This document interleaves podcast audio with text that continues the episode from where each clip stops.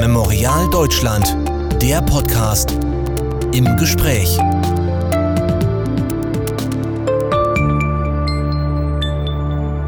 Der Exodus russischer Intellektueller aus ihrem Land hält an. Historikerinnen und Historiker, Journalistinnen und Journalisten, nicht wenige fliehen seit Wochen und Monaten vor den verschärften Unterdrückungsmaßnahmen des Kreml. Viele von ihnen nach Armenien, Georgien, nach Estland und auch nach Deutschland darunter auch Dutzende Mitarbeiterinnen und Mitarbeiter der russischen Memorialverbände.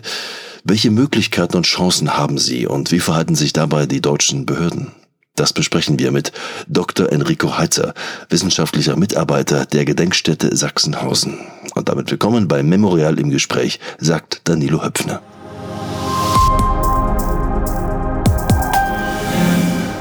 Herr Heitzer, zahlreiche Russinnen und Russen sind aus ihrem Land geflohen, auch nach Deutschland.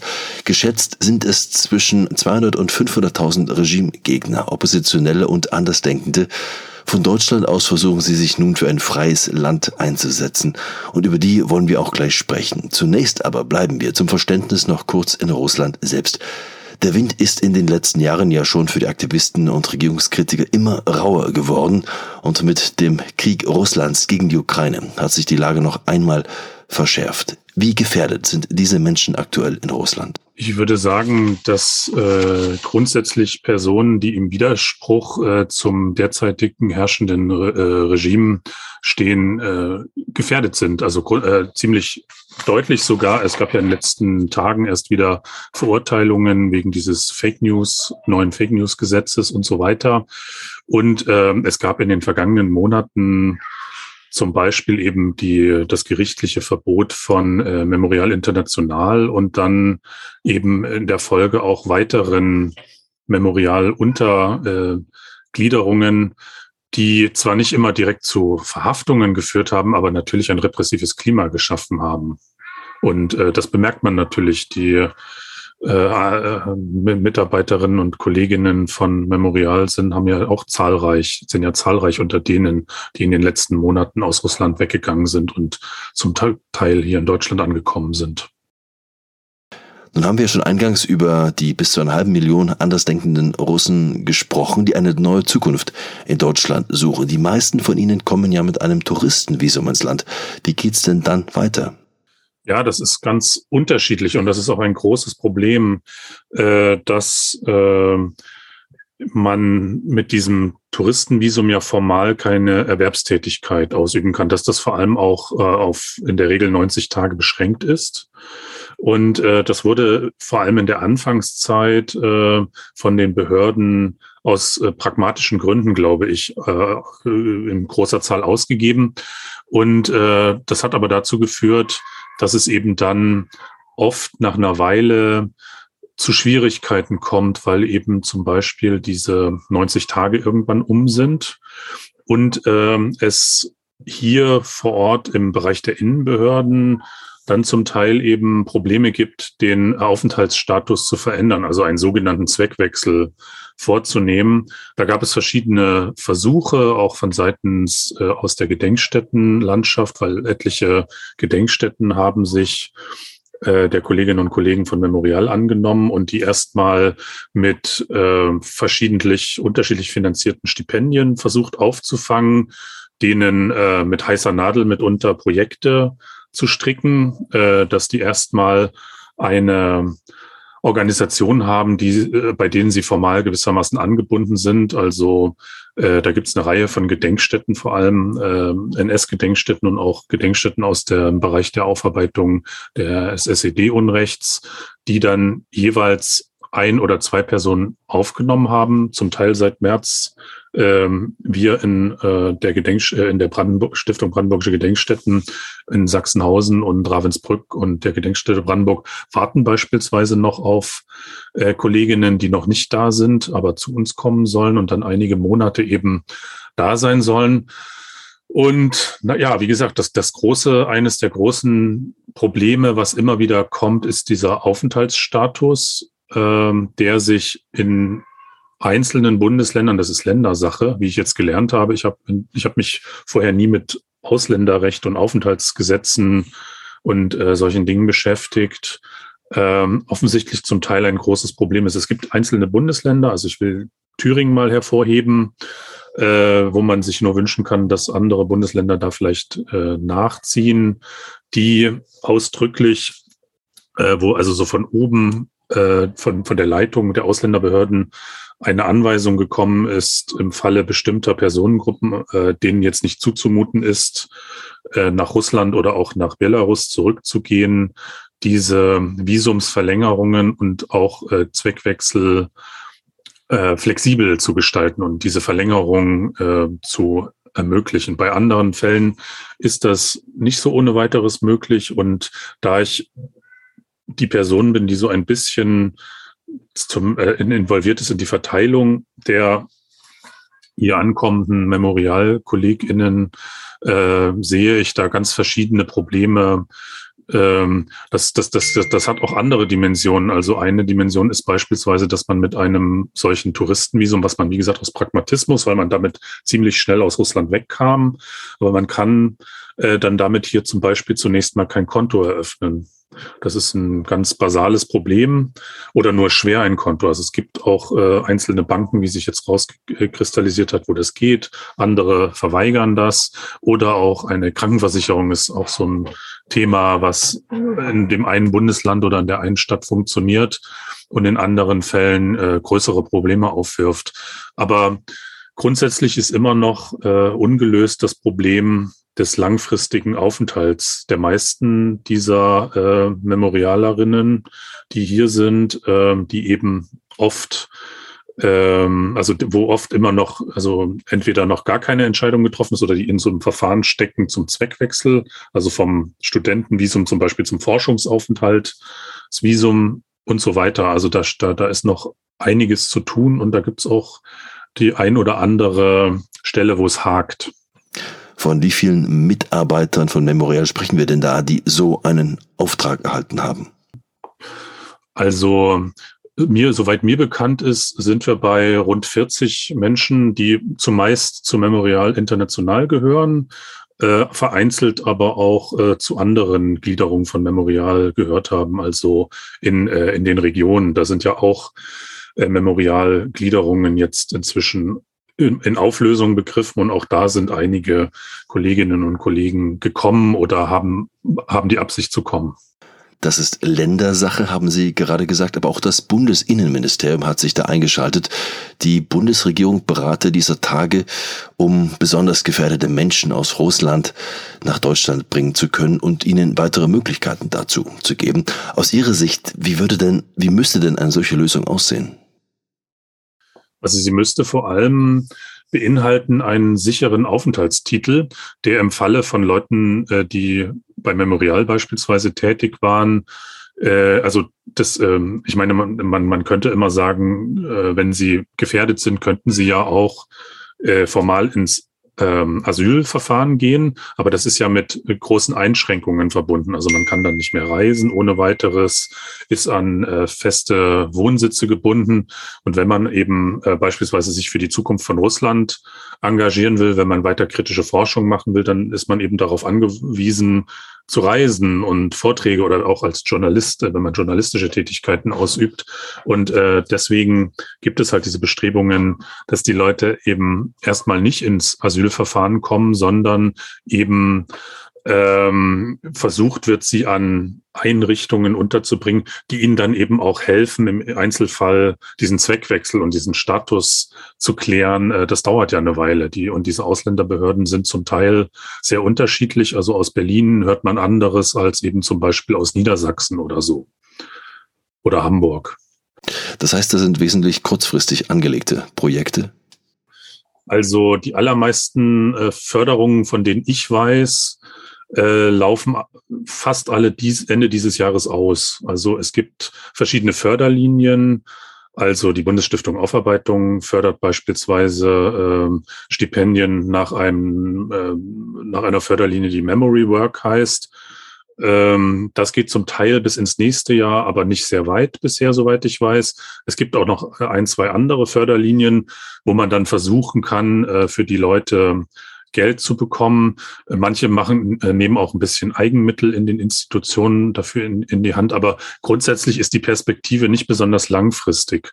Es haben sich aber ganz am Anfang auch ähm, größere Institutionen gemeldet, die bei der Stellenbesetzung signalisiert haben, auch äh, Menschen von Memorial berücksichtigen zu wollen. Aber da hat sich meines Wissens noch nichts Konkretes abgezeichnet. Also soweit ich weiß, sind alle, die jetzt da sind, die so ein Stipendium haben, ich weiß nicht, im Durchschnitt wahrscheinlich äh, sechs Monate oder sowas äh, äh ausge ähm, äh, finanziell abgesichert und dann äh, wird es eben schwierig. Dann muss man gucken. Also im nächsten Jahr wird es auch da in irgendeine andere Lösung geben müssen, weil es ist ja absehbar, dass viele nicht zurückgehen können in nächster Zeit oder nicht wahrscheinlich auch nicht zurückgehen wollen. Und äh, wenn sie hier bleiben wollen, dann muss eben dieser Aufenthaltstitel sich verändern. Also das ist, glaube ich, eine, ein Punkt äh, mit und, und, und weitere Finanzierungsmöglichkeiten, also über Stipendienlinien oder sowas gefunden werden.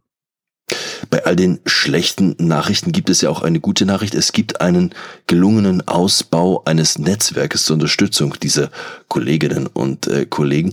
Ist das nun erstmal ein Testimonial, dass man längerfristig, vielleicht sogar in ein dauerhaft angelegtes Projekt transformieren könnte? Das ist eine sehr gute Frage. Also es ist natürlich wünschenswert, also ich halte das für sehr wünschenswert, dass es eine längere Form gibt, dass es irgendwann sowas geben kann wie Memorial im Exil beispielsweise. Ähm, und ähm, ich weiß aber nicht, äh, inwieweit es da Gespräche gibt und wie weit die gedient sind. Aber grundsätzlich würde ich das natürlich begrüßen, wenn es, äh, und das wäre natürlich im Idealfall ein, äh, von einem Netzwerk von verschiedenen Gedenkstätten und memorialpolitischen Initiativen äh, getragen, weil sonst kann das, glaube ich, auch gar nicht funktionieren. Äh, das, das kann nicht als, also das wird nicht funktionieren, wenn man das als eine Art Institution, also Institut an der Uni oder so gründet. Memorial hat ja einen ganz anderen Charakter. Das war auch am Anfang, als ich ähm, dabei geholfen habe, die ersten äh, Memorialerinnen und Memorialer zu vermitteln, auch so ein bisschen die Schwierigkeit. Es haben sich zum Beispiel auch Universitäten gemeldet, aber etliche Leute, die bei Memorial International zum Beispiel in Moskau aktiv waren, sind ja keine klassischen Wissenschaftler zum Beispiel, sondern äh, das sind äh, mitunter eher aktivistische Leute oder die haben auch manchmal einen künstlerischeren oder einen journalistischeren Hintergrund. Aber bisher bin ich äh, doch, das auch um mal was Positives zu sagen, doch sehr angenehm überrascht, äh, wie gut es gelungen ist, die Leute dann eben, also die Idee ist eben, sie nicht zentral zu lassen, also ähm, sondern sie an einzelne Institutionen abzugeben, die sich dann, ja, die sich dann um so ein bisschen um sie kümmern und ihnen helfen. Also ein Thema ist beispielsweise, höre ich jetzt auch gerade wieder die Wohnungssuche, wenn man hier ankommt, äh, vielleicht in, äh, dann, dann, dann, dann äh, braucht man erstmal eine Bleibe. Und das ist ja im, in Deutschland aktuell in vielen Regionen ein ziemlich großes Problem. Und äh, ich habe das jetzt auch schon mehrfach gehört, dass das tatsächlich ein Problem ist. Aber mitunter, es gibt äh, Institutionen, die haben dann eine Gästewohnung, die haben die dann kurzfristig für jemanden von Memorial zur Verfügung gestellt, sodass dann erstmal ein paar Monate dieses Wohnungsproblem so auf diese Weise gelöst wurde oder in anderer Form. Also da gibt es wirklich beeindruckendes Engagement auch von vielen Kolleginnen und Kollegen im Gedenkstätten und erinnerungspolitischen und memorialpolitischen Bereich, äh, die da auch einiges möglich machen äh, in, und sich zum Teil eben auch in so einer rechtlichen Grauzone bewegen, weil mit diesem Schengen-Visum und so weiter. Deswegen sage ich, also es wäre eigentlich relativ wichtig, das jetzt mit diesem Aufenthaltstitel mal zu klären, äh, damit es dann so eine rechtliche Sicherheit äh, zustande kommt, die auch einen längeren Aufenthalt ohne Angst äh, ermöglicht und die auch zum Beispiel ermöglicht, ein Konto zu eröffnen, Kinder in, den, in die Kita oder in die Schule äh, zu schicken. Das hängt ja alles an diesem Aufenthaltstitel dran. All diese Fragen, wenn Leute mit Kindern kommen und Familienangehörigen und so weiter. Wir haben ja in der Vergangenheit immer wieder bemerkt, der lange Arm Putins oder auch der seines tschetschenischen Adjutanten Kadyrov reichen bis nach Berlin, Stichwort Tiergartenmaut. Wie sicher sind denn diese Menschen in Deutschland? Ja, Sie haben ja schon gemerkt, ich erzähle jetzt eben viele der Fälle nicht konkret und habe jetzt auch, was die Einrichtungen ange angeht, äh, bin ich nicht besonders ins Detail gegangen.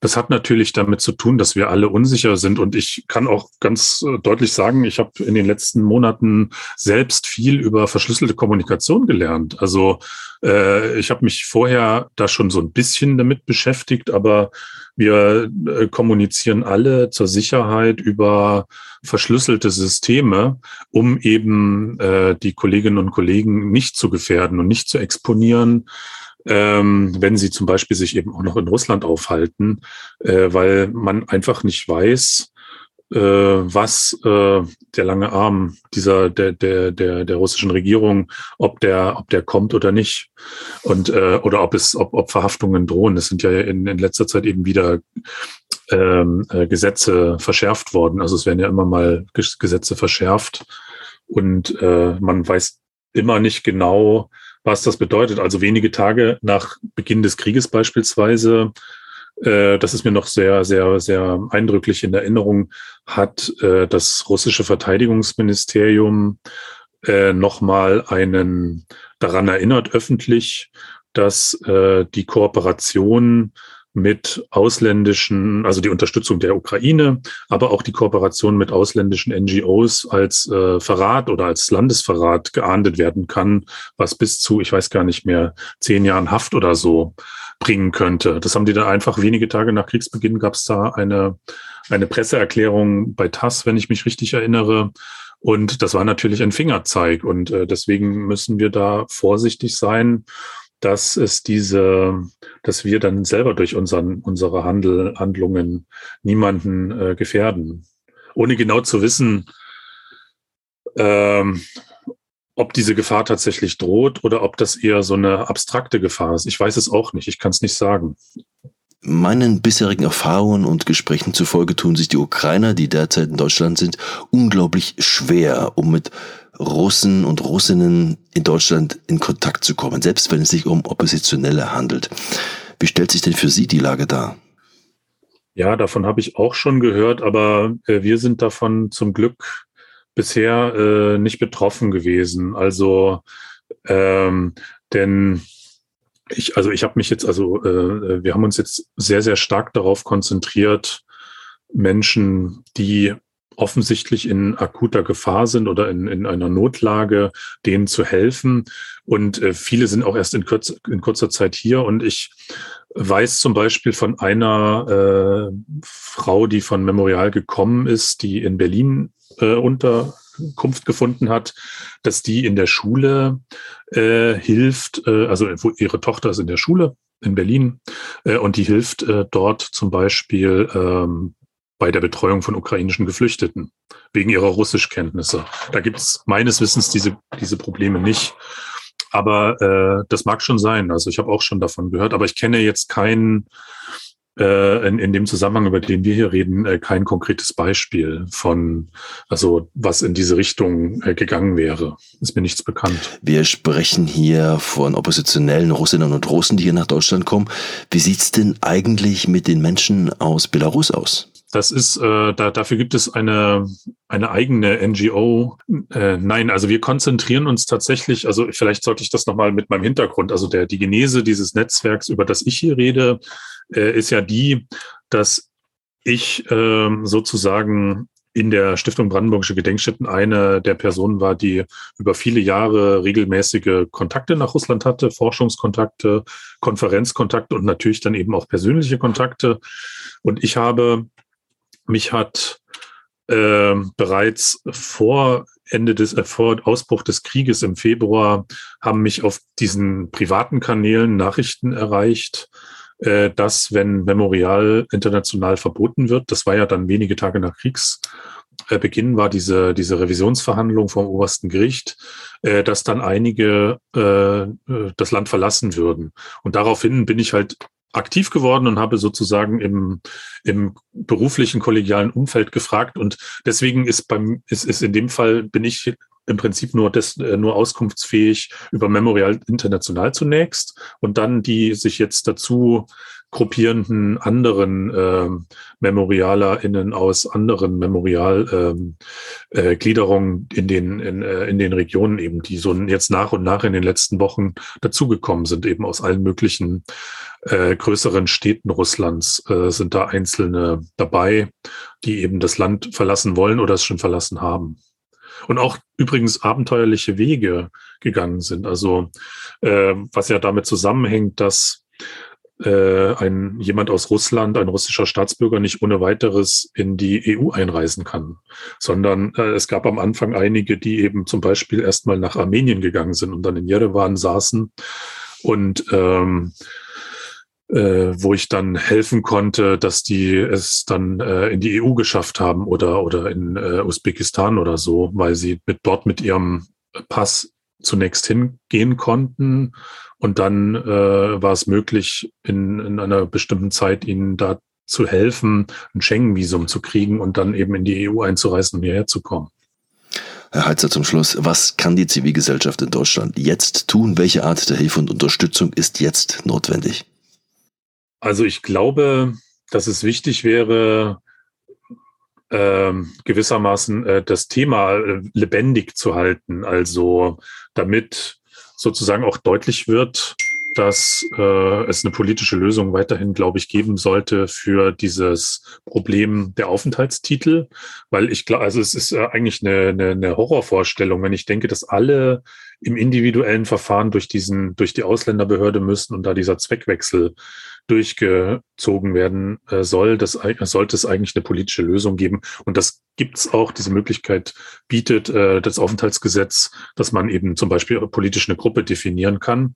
Aber das wird derzeit nicht, also dass, dass sozusagen da so ein politischer ja, äh, Druck äh, erhalten bleibt, dass es da, dass da eine Lösung notwendig ist.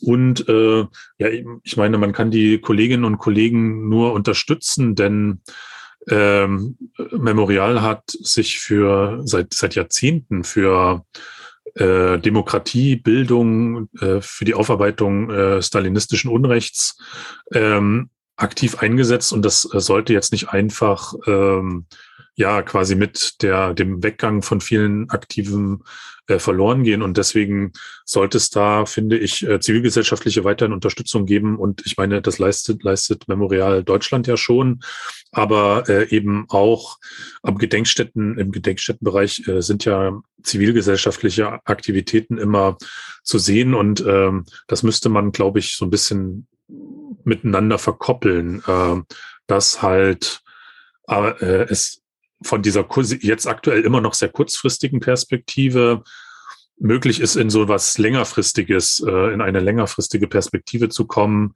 äh, die eben auch diese Exilarbeit von Memorial äh, ermöglicht, äh, die ja wahrscheinlich nicht in, also ich weiß es nicht, ich, ich tue mich mit äh, Prognosen schwer, aber wahrscheinlich nicht in ein oder zwei Jahren beendet sein kann, sondern eher auf längere Dauer leider angelegt ist. Dr. Enrico Heitzer war das wissenschaftlicher Mitarbeiter der Gedenkstätte Sachsenhausen, Teil der Stiftung Brandenburgische Gedenkstätten, die sich übrigens schon länger für die Belange und Nöte der russischen Mitarbeiter von Memorial einsetzen. Das sei an dieser Stelle noch einmal erwähnt und unser herzlicher Dank auch dafür. Meldungen zu den Menschenrechtsverbänden in Russland und die sich stetig verschlimmernde Lage für diese Menschenrechtsgruppen gibt es auch auf unserer Webseite memorial.de. Und Ihnen vielen Dank fürs Zuhören und fürs Interesse, sagt Danilo Höpfner.